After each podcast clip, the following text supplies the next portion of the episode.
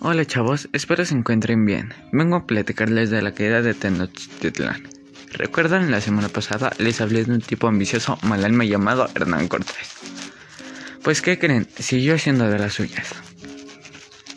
Recordaremos que después de su derrota se fue a Tlaxcala a refugiarse sobre todo a pensar que ella, ya que había tenido muchas bajas y sobre todo porque quería nuevamente levantarse en armas.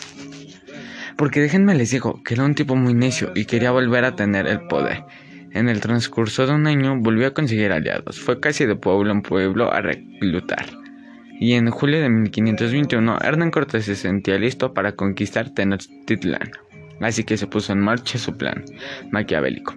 Decidió atacar por agua, porque como él había tenido su derrota así, entonces jaló con sus chorro mil de gente y empezó la orquesta a darle con todo, sin miedo al éxito. Y pues ahí tienen, que bloquea la calzada que unía la isla con el continente y destruyeron suministro de agua y pues Tenochtitlan era atacado.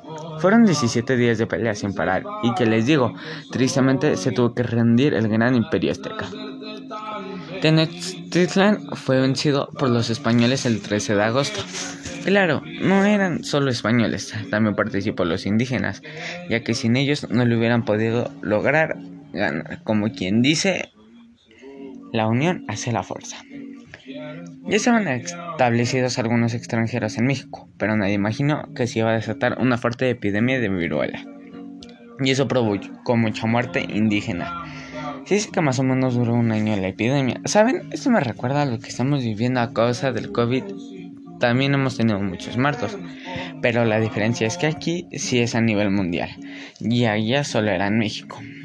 Pero no hay que estar tristes, mejor hay que cuidarnos y esperar a que esto se acabe pronto. Y después de ponerme melancólico, prosigo con mi relato. Nos quedamos en que hubo un virus y murió mucha gente indígena. Pues se dice que en 1519 había alrededor de 25 millones de personas. Pasaron 10 años y quedaban 17 millones. Y luego pasaron 40 años y quedaban 3 millones de personas. Después de 100 años, sí dice que solo quedaba un millón y medio. Impresionante la cantidad de muertos que hubo.